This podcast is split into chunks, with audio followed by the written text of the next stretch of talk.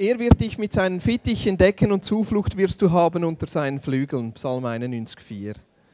Er wird dich mit seinen Fittichen decken und Zuflucht wirst du haben unter seinen Flügeln. Das ist der Vers, den ich ziehen heute Morgen. Passt sehr gut. Es ist immer spannend, so ein altes Jahr und das neue Jahr. Ende des alten Jahr schaut man zurück, Ende des Neujahr oder Anfang des Neujahr schaut man, was kommt. Ähm, ich darf heute eine Neujahrsansprache halten zum 2013. Und äh, ja, bin ich der, der Uli Maurer, der hat das auch super gemacht, unser Bundespräsident. Ähm, aber der, der Vers wirklich, der passt extrem. Für uns war 2012 ein sehr intensives Jahr gewesen. Auch als Vineyard war es ein intensives Jahr gewesen, aber auch für uns als Familie. Ich freue mich jetzt 2013 mal ein bisschen ruhiger dürfen anzugehen, wo wir ein paar Tage Zeit nehmen, mich zu erholen.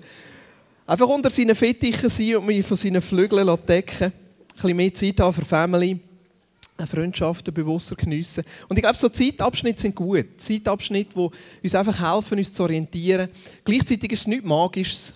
Ja, also wir sind am 31. Oben um 11 Uhr sind wir ins Bett und am 2 Uhr um 11 Uhr habe ich geschlafen. Ja, und am Morgen sind wir aufgestanden und haben alle Feuerwerke zusammengesammelt, die bei uns im Garten gelegen sind. Nein, sie liegen immer noch dort.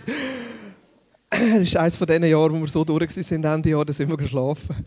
Ähm, das gibt es, das ist auch nicht schlimm, oder? Feiern das anders mal. Ich glaube, Champagner haben wir, kennen wir. Ja. 2013 ähm, ja, ein paar Sachen einfach auf dem Herz, die ich gerne weitergeben möchte, die ich das Gefühl habe, die für uns sind, ähm, als Vineyard Aarau. Ähm, auf der einen Seite habe ich das Gefühl, dass es so gewisse Sachen gibt, wo es einfach gut ist, wenn wir weitergehen, ähm, wenn wir die Sachen vertiefen. Und auf der anderen Seite habe ich das Gefühl, dass 2013 auch bei uns als Vineyard Aarau ein Jahr wird sein, wo gewisse Sachen sich ändern oder frisch anfangen. Ähm, was meine ich mit vertiefen? Das eine, wo ich das Gefühl habe, wo, sich vertief, wo wir vertiefen werden im 2013 von der Thematik her, aber auch vom Leben miteinander, ist die ganze Kultur von mit Jesus unterwegs sein. Man kann dem auch Jüngerschaft sagen. Matthäus 28 redet Jesus davon, ähm, dass wir Menschen zu Jünger machen sollen, dass wir selber Jünger sein sollen. Und ich habe das Gefühl, dass das, was Jesus angefangen hat, auch uns über das Thema zu zeigen, dass das im 2013 wird weitergehen. Einfach die ganz ganz praktische Frage. Jesus, was hast du für mich und wie kann ich das leben in meinem Alltag? Das Zweite, wo ich das Gefühl habe, wo wird weitergehen im 2013, wo, wo sich auch noch soll und darf vertiefen, ist einfach, dass wir als Gemeinschaft für andere da sind. Ja. Ich habe Freude, auf 2012 zurückzuschauen, als 11 bis 10, wo ich das Gefühl habe, wir als Gemeinschaft haben wirklich enorme Schritte gemacht, einfach uns zu verschenken an andere Menschen. Es war immer schon eine Grundkultur von der Vineyard Aarau, einfach für andere da sein Gleichzeitig habe ich das Gefühl, in so vielen Sachen ist es einfach auch noch praktischer geworden. Uns als Gemeinschaft verschenken für andere, privat, als Familien im Quartier, gleichzeitig auch miteinander, mit Lofarau, mit Killen auf der Straße, gleichzeitig auch mit ganz praktischen Aktionen, Holland bringt da, Geschenktauschaktion. Und ich habe das Gefühl, dass das eine Kultur ist, wo wir einfach weiter dranbleiben sollen. Ja, weiter sollen rausgehen. Unter dem Motto steht auch der Einsatz auf dem Balkan. Ich bin gespannt, wer mitkommt. Ich hoffe, ein paar kommen mit. Ich gehe sicher. Ja. mit der Familie. Ich freue mich darauf, einfach auch noch einmal in einer anderen Kultur uns zu verschenken, gleichzeitig auch hier uns weiter zu verschenken. Ich glaube, dass das etwas ist, wo, wo wir weiter dranbleiben sollen. Und ich merke, die zwei Sachen gehören zusammen wenn wir mit Jesus unterwegs sind, dann wird der Punkt kommen, wo wir uns automatisch andere verschenken. Weil Jesus der ist, der sich immer andere verschenkt. Sein Blick sind immer die, die zerbrochen sind, die am Rand der Gesellschaft stehen. Sein Blick sind immer die, die noch nicht Teil sind und noch nicht den Segen vom Reich Gottes haben dürfen erleben. Ja, und darum gehören die zwei Sachen zusammen. Das Dritte, was ich glaube, wo, wo, wo wirklich wichtig ist, dass wir einen Blick darauf haben und dort das Vertiefen ist der ganze Prozess, der bei den Kindern angefangen hat. Wir haben uns länger Gedanken darüber gemacht, wie, wie, gehören Kinder dazu zu unserer Gemeinschaft und was heißt das? Und es sind so zwei Schwerpunkte. Der eine Schwerpunkt ist, ähm, dass Kinder Teil sind und unsere Gemeinschaft mitgestalten. Ja. Mein Horror ist, dass wir den Kindern einfach ein Programm bieten, parallel zum Gottesdienst, und sie mit 16 ein Bild von einer Kirche haben, wo sie dauernd etwas bekommen. Mein Wunsch ist, dass unsere Kinder unter uns aufwachsen und merken, wir sind Teil von dem, was Gott hier tut. Wir können mit dabei sein und vor allem wir können auch mitgestalten. Mir hat das gefallen, der Weihnachtsmarkt, den wir gemacht haben am 15., wo die Kinder gebastelt haben und dann können verkaufen wieder für ein Projekt in Afrika. Ähm, teilweise hocken sie hinter einem Mischpult oder helfen sonst noch immer mit. Einfach das mitgestalten und mit dabei sein. Ja. Jetzt in diesem Jahr werden wir eines von diesen Winkids-Projekten haben, wo wir uns überlegen, wie können wir mit den Kindern zusammen Gutes tun außerhalb vielleicht mal ins Altersheim singen oder ins Spital beten. Wir wissen es noch nicht genau, aber dass wir auch so Sachen reinbringen. Gleichzeitig, der andere Schwerpunkt mit den Kindern ist, dass wir als Eltern vor allem auch, auch am Sonntagmorgen parallel uns allen anderen Kindern verschenken. Ja. Also ich wünsche mir, dass jeder von uns, der Kind hat, vielleicht einiges pro Jahr irgendwo mitgestaltet und in irgendeiner Form das wieder reingibt. Ja. Und wir auch unsere Kinder gegenseitig kennen und auch Verantwortung füreinander übernehmen. Das sind so die zwei Schwerpunkte, wo ich glaube, was gut ist, dass wir als Gemeinschaft auch miteinander dranbleiben und mithelfen, dass da etwas Neues kann entstehen kann. Gleichzeitig habe ich das Gefühl, dass zwei Sachen 2013 werden äh, noch neu kommen oder äh, sich werden verändern. Das eine, das ich sehr stark auf dem Herzen habe und wo ich heute Morgen darüber rede, ich habe das Gefühl, dass ein neuer Fokus auf Gebet. Das ist etwas, wo, Jesus sehr stark zu mir geredet hat in den letzten Wochen. Und da möchte ich heute, heute Morgen ein bisschen darüber reden. Und gleichzeitig merke ich, dass es mich brutal herausfordert, darüber zu reden. Erstens, weil ich selber nicht ein wahnsinnig ausgeprägtes und starkes Gebetsleben habe. Und zweitens, weil ich merke, dass das Thema Gebet einem immer wahnsinnig unter Druck bringt. Ja. Und jeder von uns weiß eigentlich, sollte ich ein bisschen mehr beten. Und gleichzeitig habe ich das Gefühl, dass Jesus uns hier reinruft.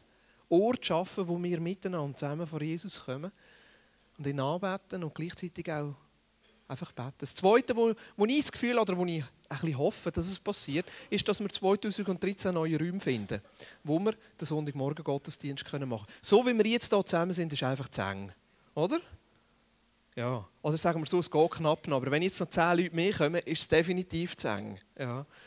Flauschig, gemütlich, warm. Ja. Und eigentlich, meine Hoffnung ist und mein Gebet ist, dass wir 2013 einen Raum finden, ähm, wo wir einfach Gottesdienst können machen, ein bisschen mehr Platz haben, ähm, wo die ganze Sache zusammen ist, wo es einfach ist. Ich hoffe, dass wir nicht irgendwie wahnsinnige Verrenkungen machen Und gleichzeitig habe ich auch das Gefühl, dass mit dem die Gottesdienste wieder zusammenkommen. Dass wir dann nur noch am Sonntagmorgen Gottesdienst machen, nicht mehr am Samstag zu oben. Das Ganze auch noch ein bisschen stärker zusammenkommt. Weiter zweimal pro Monat.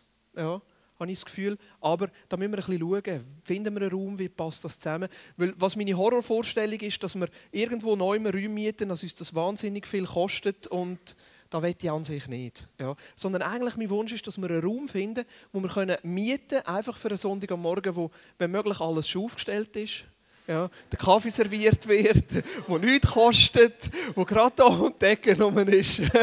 genau. Ja, Wünsche kann man ja anbringen. Oder hat ja ein bisschen mit Gebet zu tun. Was ist für dich dran 2013? Was ist dran? Also, eben, gewisse Sachen, da merke ich auch in meinem Leben, gehen einfach weiter. Und gleichzeitig ja, ist, ist jeder Zeitabschnitt ist ein bisschen wieder etwas Neues dran. Und ich merke, wenn wir immer wieder unser Herz einfach Gott herlegen und unser Herz vor Gott auftun, dann können wir es nicht verpassen. Wir können es nicht verpassen. Etwas, was ich gelernt habe in den letzten Jahren, dass gewisse Sachen einfach Zeit brauchen. Ja. Ich bin nicht der geduldigste Mensch. Bin ich nicht. Ja. Aber gewisse Sachen brauchen einfach Zeit. Und so denke ich an 2013 wird Jesus mit uns einfach noch einen Schritt gehen und uns hier weiterführen. Es werden sich Sachen verändern bei einigen von uns und gleichzeitig glaube ich, Jesus führt uns da einfach weiter.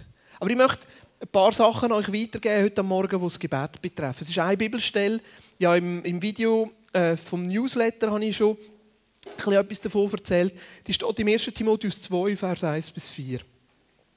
Und ich bitte dich, dass du mir einfach hilfst, das weiterzugeben, was von dir kommt. Ich bitte dich, dass du kommst heute Morgen und einfach dein Wort klar machst. Ich bitte dich, dass du uns bewahrst vor Druck, vor Müssen und gleichzeitig, dass du uns herausforderst und etwas Neues einfach unter uns freisetzt. Hilf mir, die Sachen so auf den Punkt zu bringen, Jesus, wie es dran ist heute Morgen.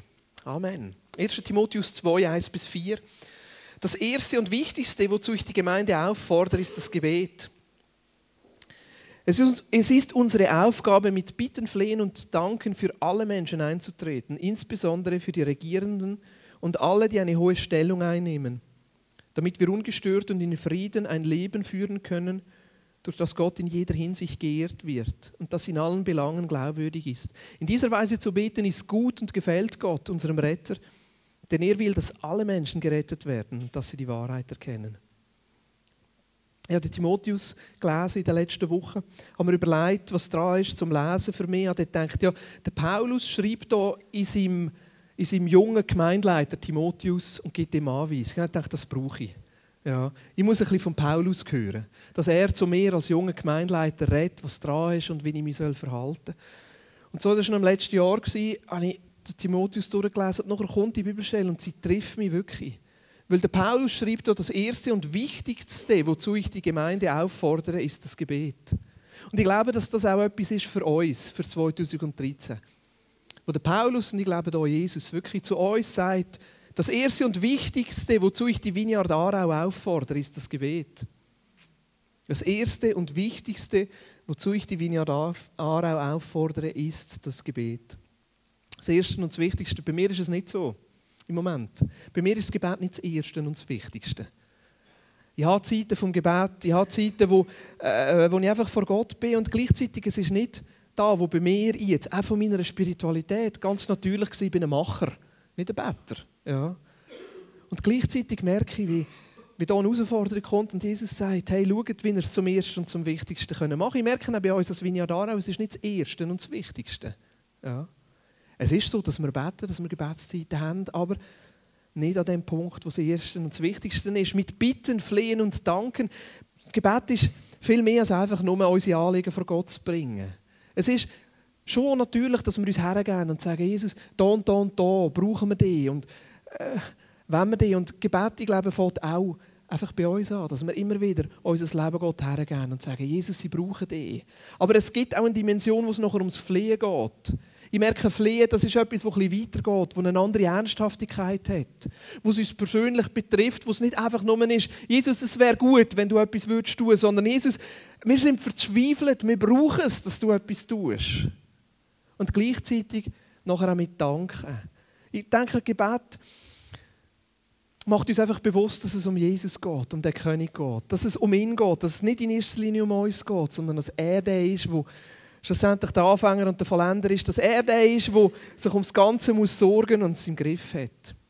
Und der Paulus wird noch in dieser Bibelstelle sehr spezifisch, dass er sagt, wir sollen zuerst für die Regierenden beten. Was sind wir mehr? Die, die über die Regierung motzen oder die, die über die Regierung beten? für die Regierung beten. Also, dass wir uns ernsthaft immer wieder damit auseinandersetzen und sagen, was, was läuft überhaupt um uns herum? Zu dieser Zeit war es natürlich so, dass der einzelne Mensch sehr stark von der Obrigkeit abgehangen hat. Also heute haben wir eine größere Freiheit. Also dort ist das direkte Leben sehr stark eigentlich davon abhängig gewesen, was macht jetzt der Fürst oder der König oder was passiert jetzt da. Darum schreibt der Paulus er betet für die Regierenden, weil dann werden der Frieden haben. Und es wird doch gut gehen und das Evangelium kann ausbreitet werden. Und heute ist das manchmal auch so, dass wir vielleicht als Christen so ein bisschen sagen, ja, was passiert, passiert und ja, da äh, die Politik und ja, die Welt und weißt, die Bankenkrisen und Zinsen und das und was passiert auch und alles und so. Auch wir sind in einer Abhängigkeit drin. Niemand von uns ist einfach nur ganz selbstbestimmt. Auch wir sind beeinflusst um da, wo es läuft. Und schlussendlich das Gebet hilft uns, den Blick höher zu haben und zu sagen, da gibt es den Jesus und da gibt es den König. Und schlussendlich, das Einzige, was zählt, ist, was er sagt und was er tut. Und ich merke, es hilft uns, in eine Freiheit und auch in einen Frieden hineinzukommen, dass wir nicht abhängig sind von dem, wo uns umläuft. Das Gebet hilft uns, unseren Blick auf Jesus zu richten. Und das heisst, wir sollen für alle Menschen beten, für unser Umfeld. Und ich glaube, wenn wir anfangen, für unser Umfeld zu beten, für die Menschen konkret um uns herum, werden wir uns immer wieder zwei Sachen bewusst. Das eine, wir werden uns der ganz konkreten Not bewusst. Was läuft überhaupt um mich herum? Was sind das für Menschen? Was beschäftigen die? Und wo wird Jesus vielleicht mein Leben brauchen, um ein Segen zu sein? Und das Zweite nachher, es wird uns bewusst, was Jesus eigentlich schon dran ist zu tun. Gott wird nicht erst anwirken, wenn du kommst. Hast du die ganze Zeit dran. Und das Gebet hilft uns einfach, uns immer wieder auf das einzulassen, wo Jesus schon Tun ist. Und was ist so die Folge vom Gebet? Dass Jesus geehrt wird. Aber es heisst hier auch, dass wir nachher anfangen, ein glaubwürdiges Leben zu führen. Glaubwürdig heisst nicht, dass wir die Sachen im Griff haben. Glaubwürdig heisst nicht, dass alles richtig läuft. Glaubwürdig heisst nicht, dass wir nie Fehler machen würden. Sondern glaubwürdig heisst, dass wir unser Leben einfach echt und transparent leben. Ich merke, das Gebet ist doch immer wieder der Ort, wo wir vor Gott kommen und einfach unser Leben ihm ausbreiten und sagen, so steht es im Moment. Eben, dass wir nicht kommen und sagen, bei uns als Vineyard ist alles gut und richtig. Sondern im Gegenteil, dass wir kommen und sagen, Jesus, wir brauchen dich. Jesus, ich brauche dich. Und ich merke, die Qualität von Glaubwürdigkeit ist so wichtig für uns als Gemeinschaft. Dass wir voreinander glaubwürdig sind, dass wir nicht Sachen müssen verstecken müssen, die nicht gut sind. Dass wir nicht Superchristen spielen müssen. Im Gegenteil, dass wir so, wie wir sind, können kommen und gleichzeitig nicht so bleiben Ich merke auch unsere Glaubwürdigkeit gegenüber Menschen, die nicht Teil der Kirche sind. Das grösste Hindernis ist, wenn Menschen denken, wir spielen irgendetwas vor, wir sind nicht echt gleichzeitig zu sagen, glaubwürdig leben, uns immer wieder vor Jesus hergehen und sagen, da stehen wir. Es ist okay so, dass wir im Moment da stehen, es gibt ja nichts anderes, aber gleichzeitig, Jesus, nimm uns mit und nimm uns weiter. Wenn Gebet echt ist, glaube ich, hat es einfach die Qualität, die Eigenschaft, dass sie sie die Echtheit hineinführt. Aber eben, merkst du, Gebet ist so eine Sache. Und ich merke, wenn Gebet für uns zum Ersten und zum Wichtigsten soll werden, dann kommt das nicht über Druck, nicht über Müssen. Ja. Ihr seid selten so still, wenn ich rede. Vielleicht ist es, weil er eine Ernsthaftigkeit drin merkt, aber es ist doch immer so, wenn wir über Gebet, es gibt einfach so Themen, wenn man darüber redet, man hat immer das Gefühl, ja, ich mache zu wenig. Und es ist, Gebet, ich sage dir, es gibt nie ein Genug. Nie. Es gibt nie ein Genug. Und darum können wir uns auch nicht an dem unbedingt messen. Und gleichzeitig müssen wir uns überlegen, lebt Gebet bei uns?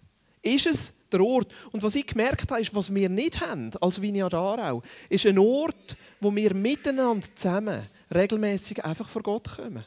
Das haben wir nicht. Wir haben einen Ort, wo wir zusammen Gottesdienst feiern. Und ich wünsche mir, dass wir auch da, wenn wir zusammenkommen und Gottesdienst feiern, regelmäßig beten. Aber gleichzeitig merke ich, die 90 Minuten am Sonntag am Morgen sind meistens zu knapp, dass wir alles reinbringen. Einer will noch etwas sagen, ja, dann wollen wir noch ein Lieder singen, dann braucht es noch ein bisschen Info. Und ich glaube, es ist richtig, dass wir im 2013 uns überlegen, wo könnte ein Ort sein, wo wir uns wirklich nur treffen, um auszutauschen und miteinander einfach vor Gott sein und zu beten. Das ist etwas, was ich sehr stark auf dem Herzen habe, wo ich denke, wo wir darum ringen dass wir so einen Ort finden, eben nicht nur im Gottesdienst, sondern wirklich so einen Ort finden, wo wir als Gemeinschaft zusammenkommen und das anfangen zu kultivieren. Was bedeutet das, wenn wir beten? Es gibt drei Sachen, die ich merke, die in dem Sinne passieren Wenn wir anfangen zu beten oder das Gebet noch stärker unter uns kultivieren, wir kommen viel mehr weg auch von, von dem Gedanken, dass es passiert, wenn wir etwas tun. Das Zweite, was ich das Gefühl habe, was passiert, wenn wir stärker wachsen im Gebet, ist, dass immer wieder eine neue Hoffnung kommt, weil wir Jesus sehen. Und das Dritte, was ich denke, was passiert, ist, dass einfach auch unsere Abhängigkeit von Gott stärker wird. Das Erste, schaut, Gebet bringt geistliches Leben für. Johannes 3, Vers 6 sagt Jesus, natürliches Leben bringt natürliches Leben hervor, geistliches Leben wird aus dem Geist geboren. Natürliches Leben bringt natürliches Leben für ein geistliches Leben, wird aus dem Geist geboren. Das Reich Gottes ist in erster Linie eine geistliche Realität. Und diese geistliche Realität wird dann auch im Natürlichen sichtbar. Was heißt das? Eine geistliche Realität ist, dass Jesus mein König ist. Wenn Jesus mein König ist, von ja im Frieden leben. Das bedeutet, dass sich der Frieden überträgt auf meine Beziehungen und mein Umfeld um mich herum.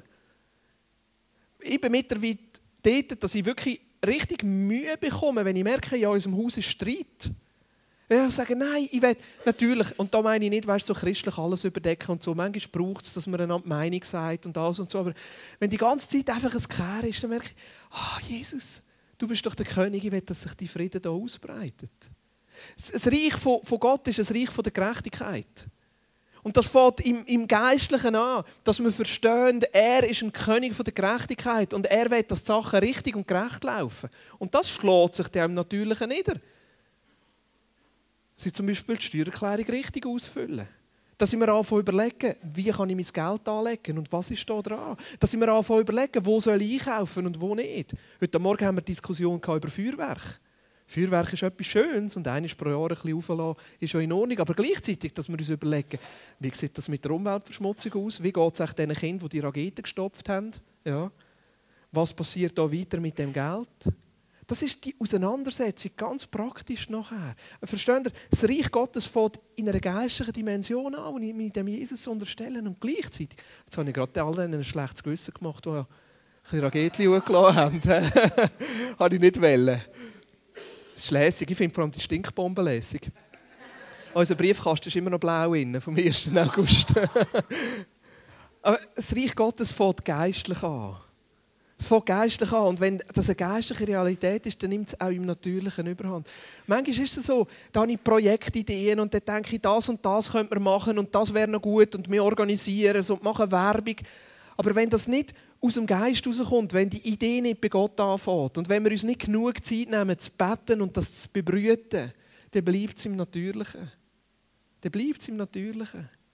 Und darum glaube ich, ist es wichtig, dass wir uns einfach mehr Zeit nehmen für das Gebet dass Sachen aus dem Geist rauskommen. Da, wo Gott möchte tun, in unserem Umfeld. In Aarau, in Sur, in Empfelden, in Buchs, in Rohr, ah, da gehört zu Aarau, in Köttingen, in Erlischbach, in Empfelden und weiter darüber aus, im Surental, im Wienetal. Was haben wir noch? Sagen wir Arental. ja, das kann, nur, das kann nur Gott tun. Das kann wirklich nur Gott tun. Und wir stellen uns zur Verfügung, indem wir uns verschenken und für andere Menschen da sind. Aber schlussendlich, dass ein geistlicher Aufbruch kommt, wo Menschen anfangen, den Jesus zu sehen und was für ein Segen in dem Jesus ist und was für ein Frieden in dem Jesus ist, das kann nur er tun. Niemand kann zu mir kommen, außer wenn der Vater ihn zieht, hat Jesus gesagt. Das sind die geistlichen Sachen. Geistliche Sachen bringen geistliche Sachen für. Ich weiß noch, wo wir, haben, als ich die Jugendarbeit geleitet habe, haben wir eine Jugendkonferenz gemacht. Das ist jetzt 13 Jahre her. 1999 war das. Ich bin gar nicht mehr sicher, aber ich habe gemeint 98 oder 99. Die hat Generation X geheißen. Wir haben aufs Herz bekommen, wir sollen die Jugendkonferenz machen. Und ich weiß noch, es ist am Anfang recht hart gelaufen. Aber wir haben uns nachher Zeit genommen und haben gebetet. Eine Zeit lang haben meine Schwester und ich, die die Hauptverantwortung haben, jeden Abend, eine Stunde, zwei Stunden haben wir gebetet einfach gemerkt haben, es ist noch nicht durch, wir müssen dranbleiben, beten. Nachher haben wir alle zwei Wochen haben wir gefastet. Wir haben immer eine Woche gefastet, eine Woche gegessen, eine Woche gefastet. Meine Mutter ist fast übergetragen. Sie hat mir am nachher Suppe gemacht. Sie hat gesagt, weißt das ist vegetarische Suppe, es war Bouillon und fette, fette, fette Augen drauf. ich weiß nicht, wie du das geschafft hast mit vegetarischer Bouillon. Aber wir hatten so ein Anliegen gehabt für, für die Generation. Und wir haben so ein Anliegen gehabt, dass nicht jetzt wegen uns, dass diese Konferenz ein Erfolg wird, dass wir uns einfach ausgestreckt haben im Gebet. Ich weiß nicht, eine Zeit lang vorher bin ich in Afrika gewesen. Da habe ich das erlebt, was das heißt, wenn eine, wenn eine Gemeinde zusammenkommt zum Betten. Die haben immer Gebetsnacht gemacht, vom Freitag bis am Samstag, am Freitag zu oben bis am Samstag am Morgen. Und das, ich habe mich um zwei aufgegeben, ja, bei Säckli und habe geschlafen. Die, einfach, die haben die Tiefe gehabt und Sachen durchgebetet. Ich habe letztens mit einem Kollegen geredet, Sternli Nummer 13, ich habe mit einem Kollegen geredet, der leitet den Vineyard in Burundi. Und dann gefragt, wie läuft und so. Und er hat gesagt, ja, da wo im Moment am meisten Energie hat, sind unsere Gebetstreffen. Und er hat gesagt, ja, erzähl mal. Ja, weißt du, die kommen 500 Leute zusammen. Ich dachte, wow, 500 Leute. Und ich glaube einfach, weil die Dimension verstanden ist, wir sagen, wir brauchen einen Ort, und wir diskutieren im Moment im Gemeinschaftsleitungsteam, wie könnten wir das machen? Wie regelmäßig zum Beispiel, wie viel? Ich würde gerne ein bisschen mehr und dann diskutieren wir im Team darüber und dann merken wir, nein, wenn es dann wieder zu viel ist, ist auch nicht gut und so. Wir wissen es noch nicht genau und gleichzeitig merken wir, einfach einen neuen Raum schaffen, wo wir zusammen können vor Gott können kommen und einfach die Sachen bewegen und bebeten, bis sie durch sind. Ich glaube, auch in dem Sinne gibt es Gebet neue Hoffnung weil wir im Gebet anfangen, Sachen zu sehen, die bis jetzt noch nicht da sind. Im Gebet fangen wir Sachen an zu sehen und wir, wir nehmen unseren Blick weg vom Natürlichen hin zu Jesus, der die Sachen auch tun kann. Eine super Stelle, die mich immer wieder inspiriert zum Gebet, ist Jakobus 5. Da heißt es im Vers 15 bis 18, ihr Gebet im Glauben gesprochen wird dem Kranken Rettung bringen. Der Herr wird ihn seine Hilfe erfahren lassen und wenn er Sünden begangen hat, wird ihm vergeben werden. Darum bekennt einander eure Sünden und betet füreinander, damit ihr geheilt werdet.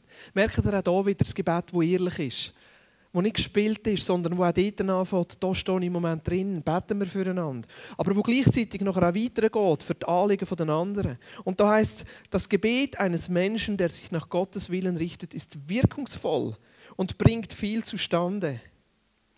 Elia war ein Mensch wie wir. Der Satz ermutigt mich am meisten. Ja, manchmal äh, haben wir doch so ein Superhero-Bild von diesen Leuten, gerade im Alten Testament. Aber äh, der Elia, meine, der war depressiv. Der hatte depressive Phasen. Der ist unter einen Strauch gehalten und gesagt, am liebsten möchte ich sterben. Der hat Stimmungsschwankungen. Ja. Der hat sich bei einer armen Witwe hat er sich bequem gemacht und hat sich versorgen Das war ein fauler Sieg zwischen ihnen. Klar, Gott hat übernatürlich versorgt, das müssen wir vielleicht auch noch sagen. Ja. Aber äh, Elia ist ein Mann Elia, das ermutigt mich, weil ich muss nicht anders sein, muss nicht Superman sein, muss nicht, sondern einfach mein Herz auftun und sagen, ja, es ist so, Gebet ist im Moment nicht das Erste und das Wichtigste, aber Jesus, ich möchte gerne, hilf mir. Ja. Ergreif mich neu, ergreif mich neu. Und komm und hilf mir, Geist Gottes. Elia war ein Mann wie wir. Und als er Gott im Gebet anflehte, es möge nicht Regen fielen, drei Jahre und sechs Monate lang im ganzen Land keinen Regen. Wäre noch hart, hä?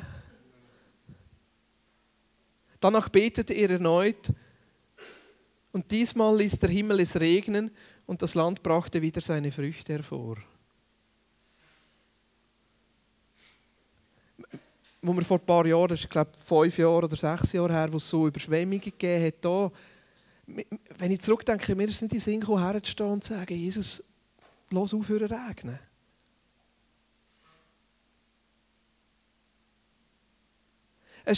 Und da merke ich, da, der Elia der hat etwas verstanden von dieser Autorität, die er hat im Gebet und von dem Auftrag, wo er hersteht, wo er Verantwortung übernommen hat und gesagt hat, in unserem Land, Jesus, wir wollen mitprägen. In unserem Gebiet, in unserem, unserem Umfeld, Jesus, wir wollen, dass dein Reich durchbricht und dass deine Herrschaft kommt. Und er hat gebetet und er war jemand wie wir. Er war nicht anders und er hat gebetet und es hat dreieinhalb Jahre nicht geregnet. Und nachher hat er wieder gebetet und es hat geregnet. Und es ist so lustig, die Geschichte, wie es wieder anfängt zu regnen. Nach dreieinhalb Jahren ist er aufgestanden und hat gesagt, da mit diesen Balzpriestern, das ist nicht gut. Und jetzt treffen wir uns an dem Berg Karmel. Und er hat die Balzpriester dort hergerufen. Und nachher kommt die Geschichte, die ihr vielleicht kennt, wo, wo äh, sie sagen, der Gott, der mit Feuer antwortet, das ist der richtige Gott. Und sie haben einen Altar aufgerichtet, er hat gesagt, ihr Balzpriester könnt zuerst. Sie haben einen Altar aufgerichtet und alles und so das Holz dazugenommen und nachher haben sie ihre Totentänze gemacht und sich geritzt. Und Elia ist daneben gestanden und hat Spott getrieben. Er hat gesagt, ja, rufen die Leute, vielleicht ist er auf dem WC, euer Gott. Ja. Vielleicht schlaft er gerade, rufen ein bisschen Leute. Es ist nichts passiert. Und dann ist Elia gekommen und hat gesagt, so, jetzt bin ich dran. Er hat zuerst einmal ein bisschen Wasser drüber. Vier Kübel Wasser drüber gerührt. Und er hat gesagt, Gott, antworte mit Feuer. Das Feuer ist gekommen und hat das Opfer verzehrt. Nachher kommt ein eine krasse Geschichte. Er hat nämlich alle als Priester umgebracht. Und nachher ist er auf den Berg und er hat zum Ahab gesagt, so, Ahab, jetzt kannst du Pause machen, geh du mal essen und pressieren, weil jetzt fängt es an zu regnen. Und es heisst, der Himmel, keine Wolken, nichts. Weißt du? Keine Wolken, nichts. Und er ist auf den Berg und beten und er hat irgendwie seine Diener mitgenommen. Und nachher heisst es, dass er seinen Kopf zwischen den Knien da hat in dieser Geschichte. Für mich ist das so etwas Intensives. Er hat wirklich intensiv gebetet. Nachher hat er gebetet, dass es anfängt zu regnen. Und er hat siebenmal hat er seine Diener geschickt. Gang schauen, gang schauen, gang schauen. Und er hat gebetet. Und ich glaube, dass in diesem Gebet er hat eigentlich schon gewusst, was Gott tun will. Weil er hat ihm Ahab ja vorher schon gesagt, du musst aufpassen, es fängt jetzt an regnen, geh mal essen, sonst hast du Hunger. Und er hat es durchgebetet, bis er es hatte. Und beim siebten Mal kommt der Diener zurück und sagt, jetzt sehe ich es.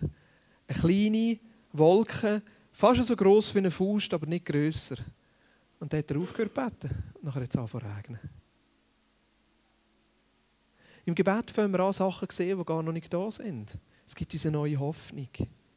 Es hilft uns, unseren Blick wegzuschauen von dem, wo wir im Moment stehen, hin zu dem, wo alles möglich machen kann. Und das Dritte, was Gebet tut, das zeigt unsere Abhängigkeit von Gott. Gebet zeigt uns eigentlich, wie, wie, ja, wie abhängig wir sind. Wie war das, wie ist das eigentlich für Jesus? Gewesen? Dass er kurz, eigentlich, meine, Jesus ist sich bewusst gewesen, vielleicht ist das erst so im Laufe der Zeit gekommen, dass er sich mehr und mehr bewusst worden ist, dass er einen qualvollen Tod wird sterben. Aber er hat seinen Jüngern immer wieder davon erzählt und hat gesagt, weißt, das und das wird passieren und das und das wird passieren. Und nachher feiern sie das Passa mal miteinander. Und was ich so spannend finde beim Passamal ist, dass sie dort wirklich gefeiert haben. Also vielleicht haben wir da noch ein, ein falsches Bild, aber das Passamal, das ist, die haben gefeiert, die haben gesungen, die haben getrunken, die haben gegessen. Ja? Also, wie, wie wollen wir sagen? Eine lässige Familienfeier. Jetzt denkst du vielleicht an deine Weihnachten zurück, vielleicht so, vielleicht nicht. Aber wirklich, die haben eine lässige Feier miteinander gehabt. Die haben zwischendurch haben sie wieder geschnorrt, dann haben sie wieder ein Lied gesungen. Markus 14, Vers 26 heißt, und als sie ein Loblied gesungen hatten, gingen sie hinaus zum Ölberg. Weißt du, das ist nicht so wie der Kille manchmal, wo wir sagen, oh Jesus, ich will mich freuen. Grosse Freude ist heute Morgen. das war etwas Echtes. Die haben gefeiert miteinander. Die haben wirklich die haben Party miteinander. Die haben sich gut gehen. Und gerade unmittelbar nachher eigentlich die tiefste, tiefste Krise, die Jesus hat. Er geht mit seinen Jüngern nachher zu Gethsemane, nimmt sie dort mit. Und sie, sie haben gerade gefeiert, es geht ihnen gut, vielleicht haben sie noch ein bisschen Wein gehabt. Und nachher lädt er den Teil von seinen Jüngern dort und nachher nimmt er seine drei Ängste, Petrus, Jakobus und Johannes mit und zeigt eigentlich die andere Seite noch, wo er einfach bestürzt ist, wo er sich bewusst ist, dass jetzt eigentlich die schwerste Zeit kommt, überhaupt in seinem Leben wo es jetzt darauf ankommt, ist er parat, wirklich gehorsam zu sein und durchzugehen bis zum Kreuz. Und er sagt zu ihnen, bleibt hier und wacht. Und er ging ein wenig weiter und fiel auf die Erde. Und er betete, dass wenn es möglich sei, die Stunde an ihm vorübergehe. Er hat wirklich gekämpft. Er hat gesagt, Gott, ist das wirklich nötig? Gibt es keinen anderen Weg? Und er sprach, aber Vater, alles ist dir möglich. Nimm diesen Kelch von mir weg. Doch nicht, was ich will, sondern was du willst. Ich glaube, dass Gebet uns immer wieder zu dem Punkt führt. Gott, da stehe ich eigentlich. Aber nicht, was ich will, sondern was du willst. Gebet führt uns in die Abhängigkeit von Gott. Wo wir sehen, es geht, es geht um dich, um den König, das, was du willst tun, nicht das, was ich tun will, auch wenn es mir schwer fällt, auch wenn es mühsam ist, auch wenn es etwas kostet, nicht was ich will, sondern was du willst.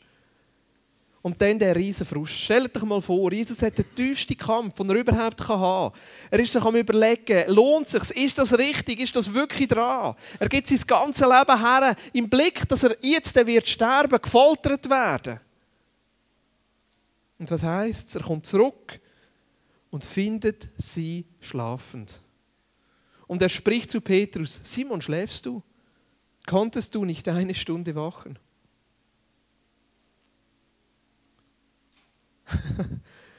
ich habe mir die Frage selber gestellt und ich musste sagen, nein, ich kann es nicht. nein, ich kann es nicht. Wenn ich dort gewesen wäre, ich wäre eingeschlafen. Ich wäre mir die Wichtigkeit, ich wäre mir es nicht bewusst gewesen. Wenn ich dort gewesen wäre, nach fünf Minuten, ich wäre weg gewesen. Wahrscheinlich wäre ich nicht eingeschlafen, sondern ich hätte mit dem iPhone gespielt. Oder ein bisschen Fernsehen geschaut. Oder ich wäre einfach nicht dabei gewesen. Und ich merke, dass ich merke, dass ich es wirklich nötig habe, dass Jesus ein neues Werk in meinem Leben tut. Sein Geist mich ganz neu ergreift. Seine Ernsthaftigkeit mir ergreift. Und ich glaube, dass das beides irgendwo zusammengehört. Es gibt Zeiten, wo wir zusammenkommen, wo wir feiern, wo wir es gut haben miteinander, wo wir einfach jubeln, wo wir geniessen. Da, da dürfen wir auch. Das gehört dazu. Und gleichzeitig gibt es wieder so Zeiten, wo wir einfach die Ernsthaftigkeit, auch den Zerbruch von Jesus, Ihm ist es doch nicht gleich. Wenn Menschen sterben, wenn Kinder verhungern, wenn Ungerechtigkeit ist, ihm ist doch das nicht gleich. Und es gibt so Zeiten, wo er uns in das hineinführen. Wo er uns in das hineinführen dass wir teilhaben an dem, was er eigentlich will. Und unser Herz selber so zerbrochen ist. Und wir sagen, Jesus, nicht unser was wir wollen und unser Wohlgefallen und unser neues Auto und unser neues Haus und unser neues Fernsehen und unser neues Geld und was auch immer, sondern Jesus nicht, was wir wollen, sondern was du willst. Nicht, weil wir irgendwie so ein bisschen emotional sind, sondern weil wir etwas von dem Zerbruch spüren, wo da im Herz von Jesus ist, weil die Welt um uns herum zerbrochen ist. Und Jesus fragt, können ihr nicht eine Stunde wach bleiben? Ich muss ehrlich sagen, nein, ich kann es nicht. Ich kann es nicht. Ich kann nicht. Und ich wünsche mir einfach, dass dass Jesus heute Morgen so ein Werk tut unter uns, bei mir und bei uns auch als Vinja Darau, wo wir, wo wir einfach Raum lassen für das. Das Gebet das Erste und das Wichtigste wird. Ganz natürlich. Nicht, weil wir mühen, sondern wenn wir das merken. Dass wir beides nebendran haben. Zu feiern und zu jubeln und zu geniessen und gleichzeitig die Zeiten. Ja. Ich muss ehrlich sagen, hey, es tut mir leid. Ich brauche dich, ich brauche deine Hilfe, ich brauche es, dass du mit deinem Geist kommst. Ich möchte Zeit machen, wo wir für das beten, aber zuerst möchte ich Zeit machen, wo wir einfach uns kurz überlegen, heute Morgen von dem, was ich jetzt erzählt habe. Ich, ich, ich glaube, es ist gut, wenn es wirklich ein Stück noch praktisch wird. Was möchtest du heute Morgen von dem mitnehmen? Was ist das eine, was du, was du willst tun? Bei uns, Jesus hat schon zu uns geredet, Martina und mir jetzt äh, an der Leiterkonferenz.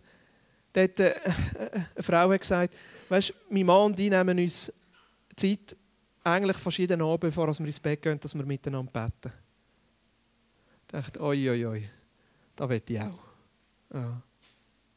Ich merke, dass das etwas ist, was ich neu in mein Herz dran lasse. Ich habe so Wecker gestellt auf meinem iPhone. 9.38, 13.00 und so oben noch einen. 16.30 habe ich noch einen. Martina regt sich ein bisschen auf, weil wenn ich das Nattel liege, dann deutet es eine halbe Stunde und ich merke es nicht.